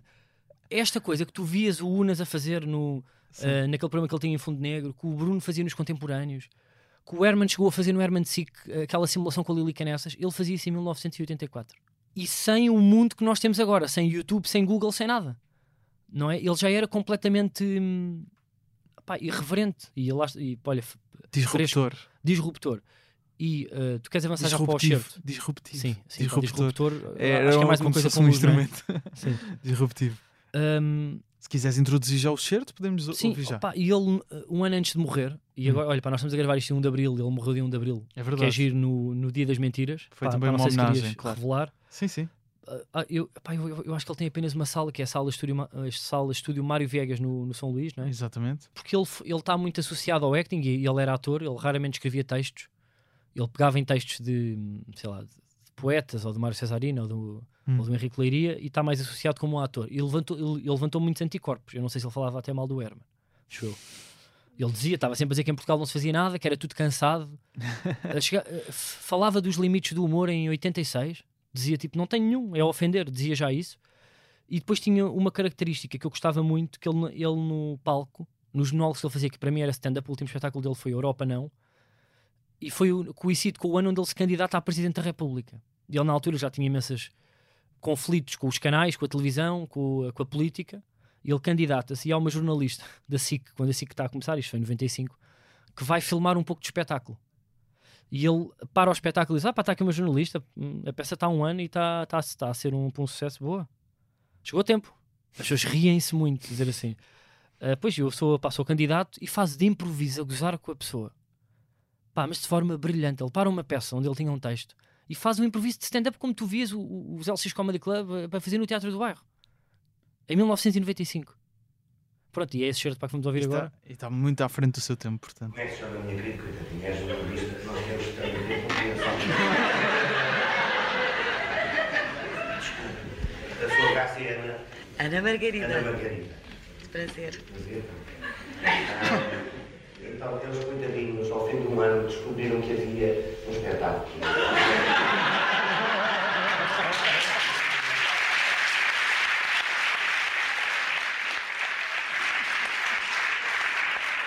E agora, esta parte polícia dos políticos que estão aqui, sabe que eu tenho que virar só para ali. Vocês convinha uh, fazer a sonoplastia perfeita.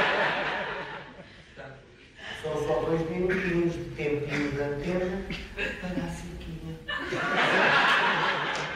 Só agora é que descobriram que eu estou muito bem informado. Então, o que é que eu faço a claquete já facilita para a montagem. É é!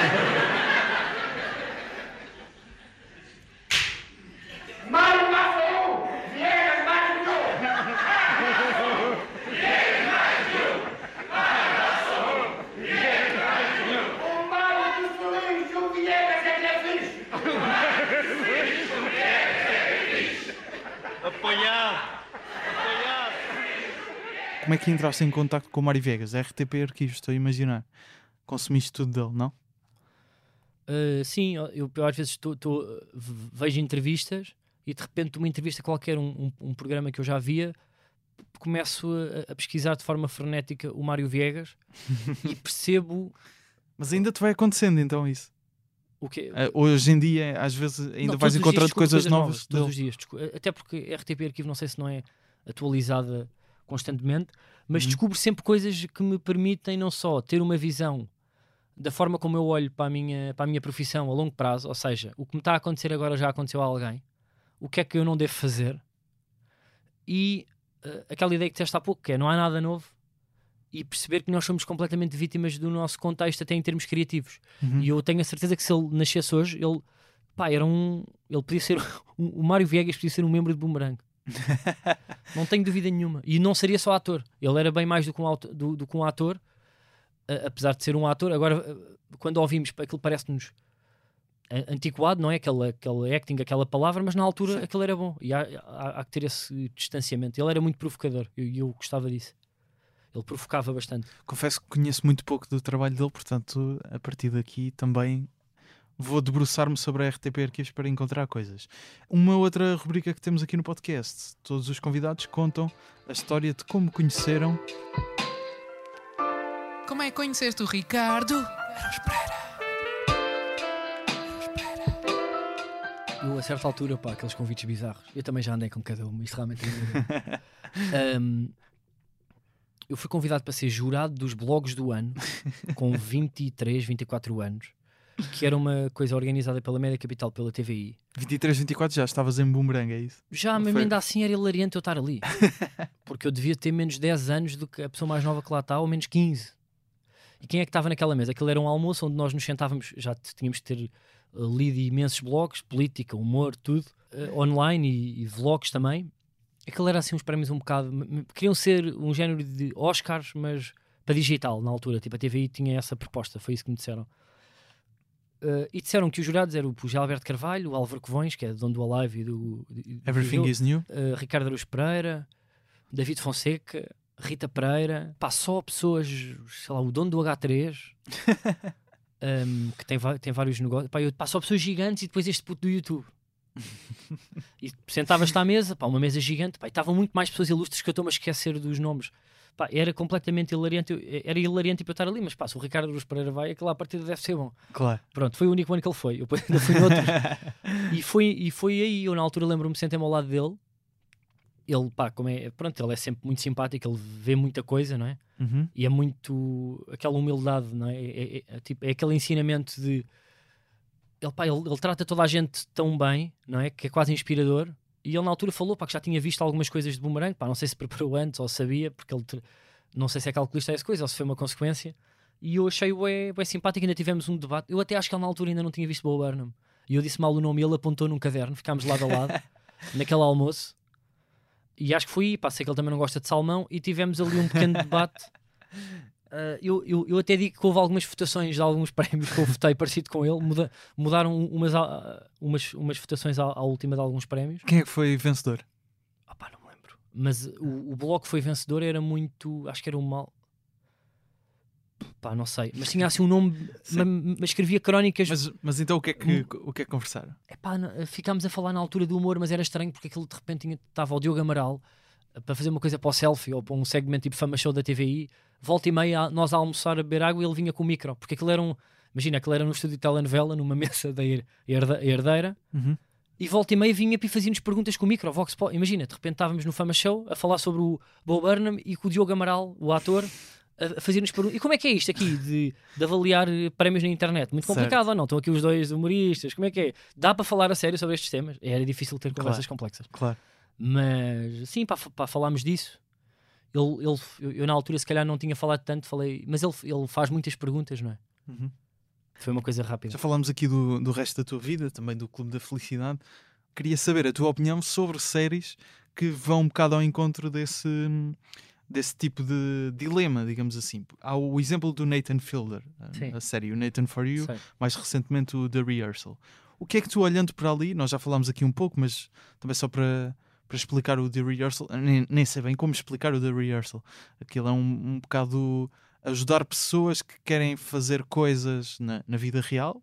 Ahm, e elas, portanto, ele simula um ensaio muito complexo para as pessoas irem treinando e depois conseguirem concretizar aquilo na vida real. Só que depois aquilo tem várias eh, narrativas ali e há uma em que ele está a viver até com uma pessoa porque a pessoa quer ser mãe. Bem, é muito complexo. Mas tu olhando para aquilo, o que é que, o que, é que olhas, eh, o que é que pensas que é verdade e o que é que achas que é guionado sobre essas séries Sim, em opa, específico? eh, eu, eu não vi tudo, eu, eu vi partes, portanto, se calhar não, não falo com, com propriedade. Eu acho que os americanos, à partida, têm, tendo mais orçamento, há mais coisas guionadas porque eles são melhores a fazer aquilo. Hum. Portanto, há menos coisas reais. Mas eu acho que é tudo muito pensado, é tudo muito premeditado. Uhum. Mas, E eh, ma- mas eu também não procuro saber o que é que é real ou não. não te interessa? Nada. Não, Mas- não, porque não, não vivo nesse. Pá, aquilo para mim pode ser tudo mentira. Eu gosto disso. Aliás, eu va- para mim vale mais mas- se for tudo mentira. Mas do ponto de vista de- Para mim também, mas do ponto de vista da criação, não te interessa perceber como é que ele constrói aquilo e aí precisas de saber o que é que é guionado e o que é que não é. Não, mas eu, eu acho que esse ponto de vista, sem querer ser muito. uh, Não, não, por favor, sei. Não, eu. pá, eu acho, que- eu acho que essa parte já sei. Eu acho que sei tudo como é que aquilo. Eu acho que sei quase tudo como é que aquilo acontece. Consegues desconstruir então. Consigo, sim, porque pá, há muito pouco de realidade nas coisas que eu faço. É, é é muito pouco mesmo. Para não dizer muito pouco. Só, sim, porque a realidade toda a gente consegue. Imagina, toda a gente tem uma realidade, não é? A diferença entre as pessoas que vivem disto e as que não vivem é quem consegue ah, iludir as pessoas, não é? Aquela coisa da arte é a ilusão. É a ilusão. Eu concordo a 100% com isto. A arte é, se- é, é? ilusão. E, sim, Art is a lie, nothing is real. é tudo, tudo é real. Por isso é que quando há aquele debate, quando se os humoristas devem ser, devem tipo utilizar a emoção ou não, devem sempre utilizar, têm é que, têm é que iludir.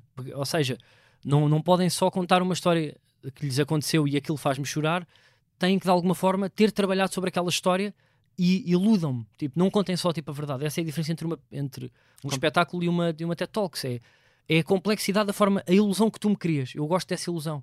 E, mas depois não procuro saber o que é que é real ou não, mas consigo perceber quando não é, claramente, ou quando é só a realidade e não há ali trabalho artístico. Então, uma, uma pessoa que brote para um palco ou uma folha apenas a realidade não é um processo artístico. Que descreva só. Ou seja, foi esta a situação, isto aconteceu-me, está só a contar a história sem um processo. Pá, de, eu não quero meter, eu não sei, eu não gosto, não sei, eu não, não gosto muito de pessoas que dizem eu o que é que as outras coisas são ou não. Mas na tua visão das Eu coisas. estou a dizer, eu- na minha visão, eu não faço isso porque eh, parece-me mais honesto e corajoso pá, trabalhar sobre as coisas. É, Hum. é- envolve tudo muito trabalho do que só. Porque, ou seja, qual é a diferença? Ou seja, Quando tu nós- uma história muito sim. inspiradora do, de uma motivacional, aquilo é só uma história, não é? E Claro. toda a gente tem histórias para contar. Tu podes depois ter o dom da oratória e pedir a alguém que te ajude. Mas a diferença entre isso ou um trabalho artístico é a mentira, é a ilusão. É isto, não é?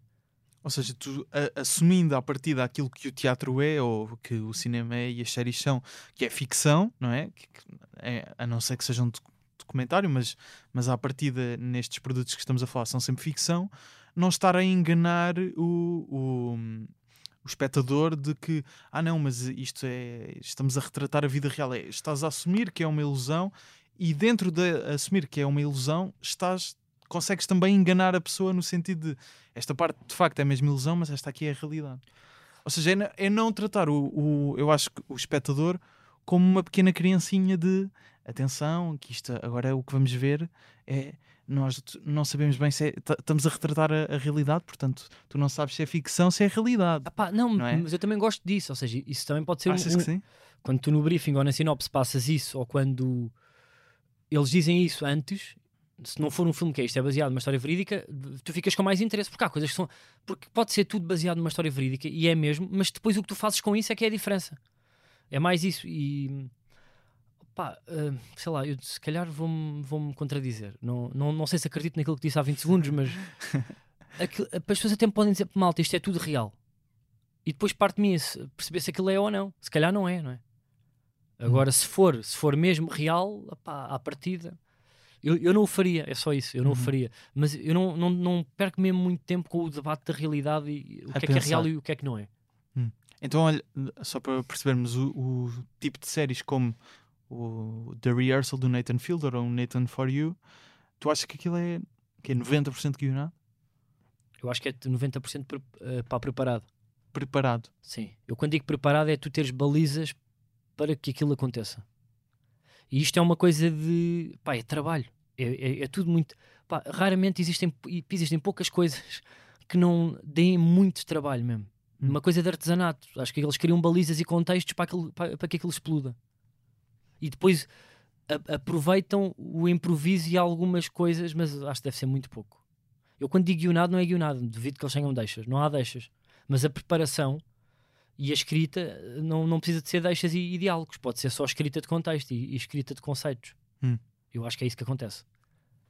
Encontrei uma, uma frase do Bo Burnham numa entrevista que ele, que ele deu ao New York Times que se liga um pouco com isto, que hum, ele dizia que ser uma, uma celebridade é mau para a comédia, que quanto mais as pessoas te conhecem, mais conseguem perceber o que é que é realidade e o que é que é falso.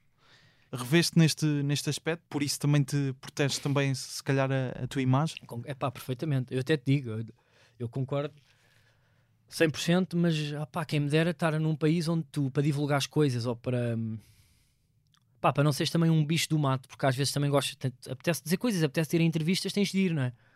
Mas eu, eu vivo sempre entre o devia ter ido, não devia ter ido. Porquê é que eu dou entrevistas? No sentido, não é uma coisa pedante, é não achar que é interessante falar sobre os processos, acho mesmo que não é. Acho que é, é contraproducente em relação ao, ao, ao produto em si. A ilusão é sempre mais bonita do que a desconstrução dessa ilusão ou o debate sobre essa ilusão. Percebes? Não, não sei se é importante as pessoas conhecerem os autores, acho que é o contrário. Para o produto em si, eu acho que não é importante.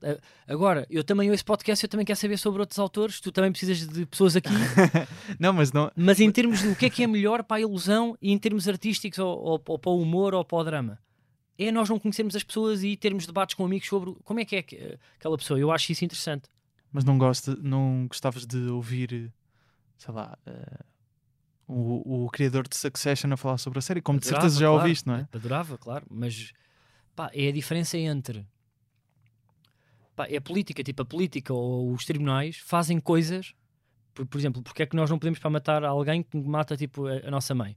É o que nos apetece, não é? Mas há alguém que já pensou nisto. O que é que é melhor para a comunidade, não é? É como a política. A política pensa no que é que não é melhor para mim se eu estou a pagar muitos impostos. É o que é que é melhor para todos. E o que é melhor para todos em termos artísticos é tu não conheces o artista. Mas o que eu quero é ouvir o que é que o artista tem para dizer para aprender. Portanto, pá, é, Então isso, isso torna que conhecer o artista não seja o melhor para todos, ou não? Dá a volta. Tu Estás a dizer Opa, que às vezes é, não sei. Eu acho que é melhor. É, não sei, não tenho porque, certeza. porque o que, ou seja, o que estamos a imaginar é Para a parte artística do, do, do próprio artista é, é sempre mau. Se- quando ele fala de si próprio ou quando fala, ah, essa- ou quando fala dos outros, então. Mas tu estás a falar de, de um projeto teu e não estamos, por exemplo, neste caso, não é? Não te estou propriamente a perguntar coisas do teu dia a dia ou de, de como é que tu és XYZ. Podia, não é? Sim. Mas, ma- mas não é isso. E ainda assim, ao conhecer a forma como tu trabalhas, também te conhecemos. E tu só estás a falar Mas dos tu- teus projetos. Yeah, eu, eu sei, mas será que é importante para as pessoas conhecerem? conhecerem? Imagina que as pessoas até me acham, é pá, ganda porreiro, olha, para ouvir o Carlos no, no, no podcast, o gajo até é fixe. Isto não é um artista ou, ou alguém, ou tipo um criador, um humorista, não quer ser mais respeitado por ser bom, por ser boa, boa pessoa ou por ser interessante a falar. Sim. Eu, pode ser super interessante ou, ou menos interessante. Então, se for menos interessante, é melhor que não vá mesmo. Mas a pessoa tem é que se rir ou se sentir provocada se for drama. Se isso aconteceu, ótimo. Se isso acontece, tu já achas que o gajo é um bacana, opá, não sei, pá, parece-me batota. Ti- Tipo, as pessoas não têm nem que achar os artistas interessantes ou, ou boas pessoas. As pessoas têm só que ver as coisas e sentir coisas. Tipo, isto fez-me rir, isto fez-me chorar, isto é novo, isto não é. Mas a tua experiência como espectador de coisas em geral é essa? Por exemplo, falavas do Mário Viegas há bocado. Tu conhe- conheceste, viste uma coisa do Mário Viegas e ficaste tipo, eu quero conhecer mais coisas do Mário Viegas. Sim, Eu quero conhecer o Mário Viegas, certo? é verdade, mas Porque também vi, vi três entrevistas, à quarta já me estava a irritar uma história que ele estava a contar igual. Percebes? Porque ele tinha Claro. que. Pá, Mas eu é- já sei que é fumas. Tipo, Isso é porque nós, se calhar, há, há certas pessoas que são assim. Eu também sou assim um bocado de ver várias vezes ah, entrevistas de, ou- de- entrevistas diferentes de, de algumas pessoas. E depois, se calhar, já apanho umas repetidas, não é? Umas Claro. histórias repetidas, mas Opa, se calhar também porque é batota a- e. o cidadão comum, Sim. em princípio, não vai haver sete entrevistas de uma pessoa, não é? É verdade. Pá, se calhar também é batota que querer ter este, este posicionamento é mais porque tipo, achamos que o mistério e a dúvida é mais importante para os nossos projetos e para os nossos espetáculos. Esse mistério gera mais interesse do que o não mistério, não é? Gera. Quer, quer dizer que os nossos Claramente. projetos não são à prova de bala. Se calhar isto também é uma defesa. Mas muitas vezes é. Apá, eu acho sempre que é humildade também. Ah, pá, às vezes pode, pode ser as pessoas acharem arrogância. Pá, este gajo nunca dá entrevistas ou nunca vai a lado nenhum. Mas eu acho que muitas vezes, eu acho que já disse isto, mas é mais respeito. É pensar tanto de. pá, é mesmo interessante eu aparecer. Isto é bom para quem? Pá, sem querer, que eu sei que isto é o teu trabalho, estás a ver? Mas eu acho que é mais respeito mesmo pelas Não. pessoas. Ou seja, nós, eu muitas vezes pensei, eu quero tanto continuar a, a ser feliz a fazer isto e a ter público e que o público goste de mim, que se eu me exponho e me exponho mal, mais vale nem correr esse risco. As pessoas que fiquem na dúvida, que eu ao menos eu falo pelos projetos. E depois também acho que às vezes pode ser uma ganda seca. Eu, às vezes, eu agora estou a pensar coisas que eu já disse aqui. Pá, que seca de gajo, está calado. também é isso. Mas E apesar de eu nos outros, eu às vezes vejo entrevistas do, do Hum. Ricky Gervais ou de outras pessoas, epá, e acho que ficava melhor se não tivesse ouvido. mas, ah, não achas que aprendes também como criador, como autor, ah, a ouvir outros autores a falar do, do seu processo? Tenho a certeza.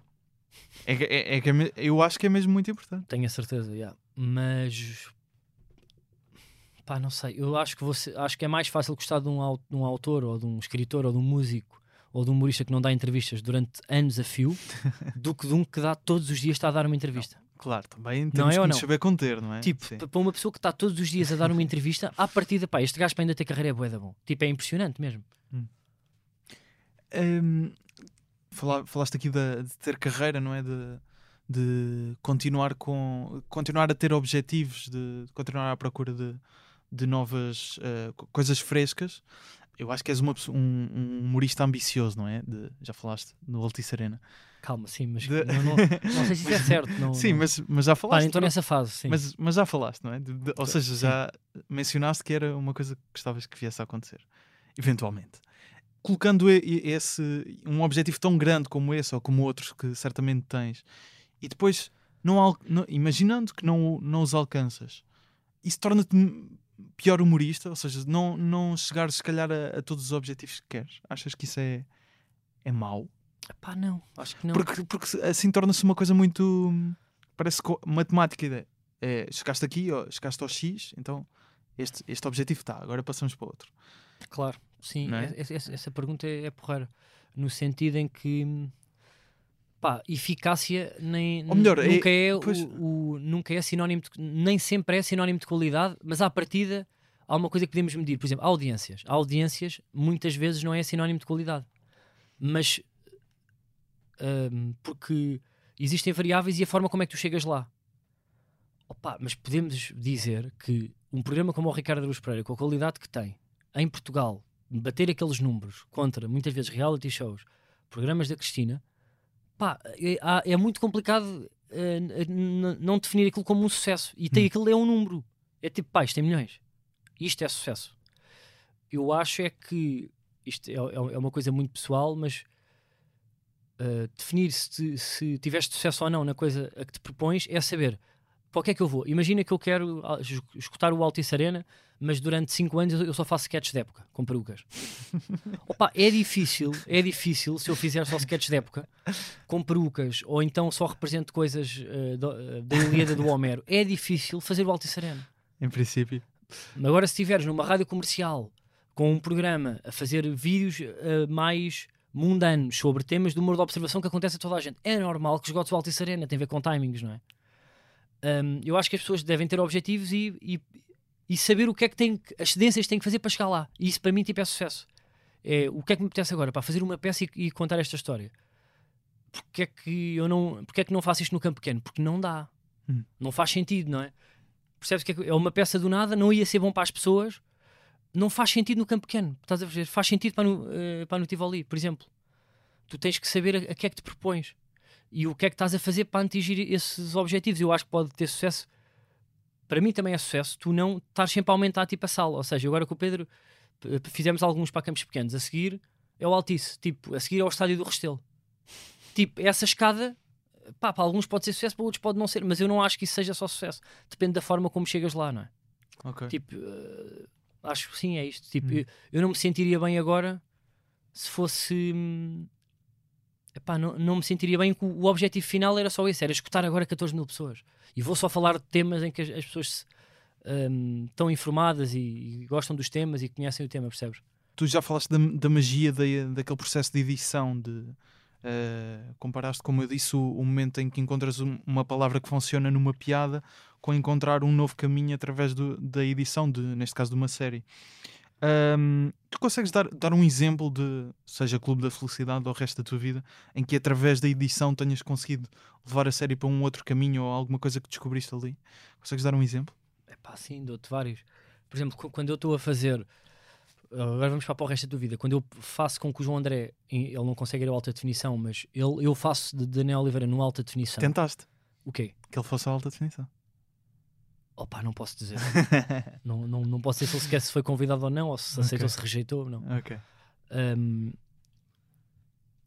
quando ele está a contar uma história de criança sobre os morangos, em que estava no comboio, e um velho entra e diz: Ó oh, Kiko, uh, grafitar não é estragar, uh, e, e, aponta para o, para o pênis. Uhum. Na altura, apareceu uma fotografia dele em bebê em zoom in e não parada. Uma fotografia dele em criança, quando ele está a dizer que houve um, um senhor que se, que se aproximou dele para dizer: Ó oh, oh, oh, Kiko, grafitar não é estragar, para a grafita aqui a apontar. Esse momento, quando nós descobrimos que aquilo, quando a pequena criança toda nua a tomar um banho, ao mesmo tempo que ele diz esta frase com a música: Hey, Soul Sister, hey, esta coisa é uma. Isto é. Pá, eu não sei explicar a felicidade que eu sinto quando encontro isto. Não tenho palavras. E isto é tentativa e erro. Dava-te já vários. Quando eu estou a fazer um sketch, por exemplo, no clube, onde estou a reinventar um sketch dos malucos do riso quando o Camilo diz lá fora está-se pior, ai está-se, está-se, e utiliza uma música do Plutónio, com ele tipo a sair para da prisão, eu não sei se foi do Plutónio ou se foi outra, e nós descobrimos tipo, pá, isto é, é isto. Uh, faz mesmo a diferença. Uh, e há tanta coisa em, em, que a música, a edição e a imagem é, é, tudo diferente. Se eu, não, se eu fizesse alta definição só com perguntas, sem músicas, não resultava. Se eu fizesse só com a fotografia parada, não resultava. Mas fa o facto de ser um zoom faz toda a diferença. Ou um zoom à cara um, eu queria ver se arranjava ainda mais um exemplo específico no sentido em que escrevemos uma coisa no guião e a edição depois é outra. Nós muitas vezes escrevemos a música e optamos por, por outra música, por exemplo. Porque encontram e vão experimentando e resulta melhor. Sim, pá, eu queria te dar um exemplo em específico, mas tenho medo de não ter oxigênio no cérebro para que tal aconteça. mas. Tudo bem. Yeah, sim, agora para não estou tipo, a encontrar outra desculpa. Tudo bem. Quando começas a, a editar uma série, não sei se no resto da tua vida já estava tudo filmado e depois é que for editar. Não, pronto, também não, não precisas de revelar, até porque para a série não, uh, não ficarmos a conhecer coisas que não, que não podemos saber, não é? Mas uh, como é que é o teu processo em si? É, pegas na filmagem, já sabes, ok, isto, aqueles cortes mais básicos de isto de só montar, não é? De isto, esta é a primeira sequência, esta é a segunda ou é mesmo um processo criativo equiparado ao processo de escrita, como, como estavas a dizer, de vou experimentando coisas? Eu acho que uh, há, há, uma ideia base hum. de como é que funciona, há uma estrutura, há um diálogo. Isto é triste, isto não é triste, porque que é para não confundir muito depois a narrativa, e depois são descobertas. É a mesma coisa do, do que te está stand-up a editar. É, tu vens com uma ideia de casa e com um ângulo que tu achas que é novo, não é? E depois à partida descobres coisas pelo caminho e tens que perceber se isto é chita do início, se foi chita do improviso, ou se é chita da edição, ou se efetivamente isto vai ficar melhor assim, sem confundir eh, aquilo que foi o meu propósito inicial. Epá, é, um, é esse trabalho para de artesanato, é como se fosses é como se estivesses a testar em palco, mas estás tipo a testar com o, com o Premiere à procura da música, a, a experimentar várias músicas, um efeito em slow motion, não em slow motion, o plano a aproximar. Eu, a certa altura, sei lá, deixo cair o pulso para fazer de rei e, e aproximo o plano do pulso. Nós nem filmámos o pulso, mas eu faço um zoom, aquilo até fica pixelizado porque tem mais graça assim. E é, é essa questão de tentativa e erro que acho que muita gente não está disposta porque não edita, porque eu acho que todos os criativos se editassem iam parar para perceber que uh, muitas vezes a melhor parte começa ali está 60% feito. O acting, o texto, a piada, o guião, a realização, o som, e agora é que, agora é que começa. Gostavas de editar coisas de outros humoristas? Adorava, pá, adorava. Ainda não aconteceu porquê? Opa, porque não há, não há mais. Tipo, eu para editar uma coisa de outra pessoa eu ia ter que estar em exclusivo a fazer aquilo, porque eu, eu, eu gosto de trabalhar horas e horas em edição pá, para descobrir. Epá, e ia ter que estar a rejeitar outras coisas que ainda não consigo. Ia ser sempre um ia ser um hobby, ia ser tipo um capricho que eu agora não estou a trabalhar e estou a editar para outros. Hum. Percebes? Porque o que, eu, o que eu pagaria, porque é que eu sou editor de mim próprio? Porque eu não tenho dinheiro para pagar, eu tenho dinheiro para pagar a um realizador, a um guionista e a atores, não tenho dinheiro para pagar um editor também. Ia ter que poupar num episódio. Um episódio meu que se calhar custa uma edição, por exemplo, ou dois episódios. E, é, é, mais, e os outros humoristas também não têm dinheiro para, para isso. Por isso é que muitas vezes quem grava e edita é sempre a mesma pessoa. E, e, esse é que é o problema. Eu adorava realizar e editar para, para outros. Aliás, eu adorava fazer isso para mim, não aparecendo. Que eu estou. Já, sei lá, não me, não me é muito, muito interessante também estar sempre a dar a cara. Eu adorava fazer coisas com outros atores não, e com outros humoristas. E não gostavas de ser ator de coisas não escritas por ti? Opa, eu não sei se tenho essas competências. Hum porque hum, ainda só fiz de mim, não sei. Mas se calhar se, se, o convite aparecesse, mas acho que ser ator é muito difícil e eu não, ainda não me hum. tenho medo. Mas gostava, claro, eh, em termos de. Se me dizes hoje, acho difícil. Claro. porque pá, não quer falhar também, não é? Tenho medo que seja tipo hilariante. Carlos, muito obrigado por teres vindo a Humor à Primeira Vista. Obrigado. Uh, até por aqueles 25 minutos extra também. Pois é.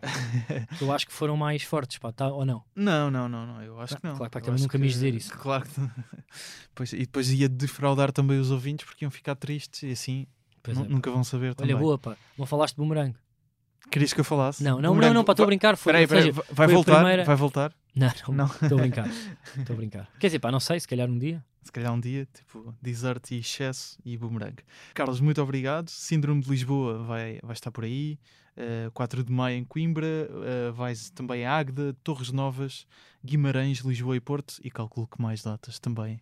Em breve, ou não? Sim, eh, tal- mais cidades talvez não. Uh, disseste para Torres Novas, não? Para Disse, Torres disse, Novas, disse. pronto, sim. Talvez no futuro, mas sim, Ok. talvez mais sessões. Isso aí, pá, estamos a tentar fazer.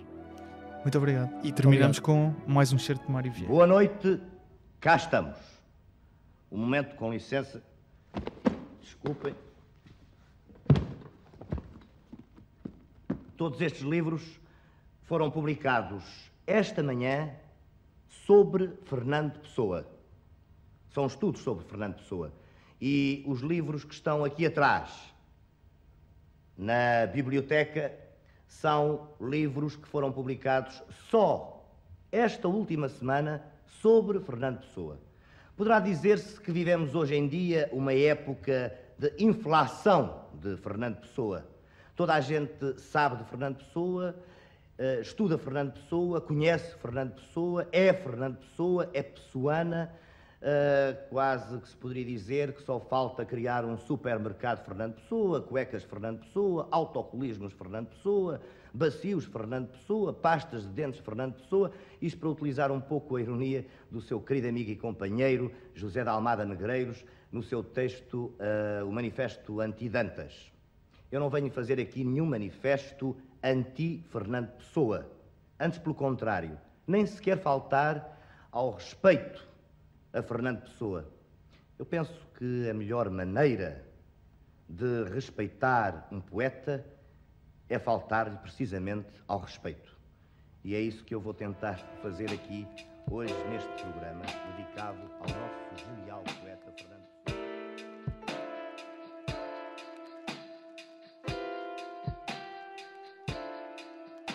Podes seguir o Carlos Coutinho Vilhena nas redes sociais em CC Vilhena, eu em Gustavo Rito Carvalho e o podcast em humor à primeira vista podcast.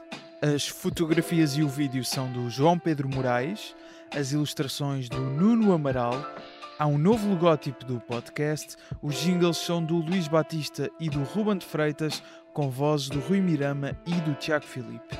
Há episódios quinzenalmente às quintas em todas as plataformas de podcasts e no site do Jornal Expresso. Eu sou o Gustavo Carvalho. Até um dia.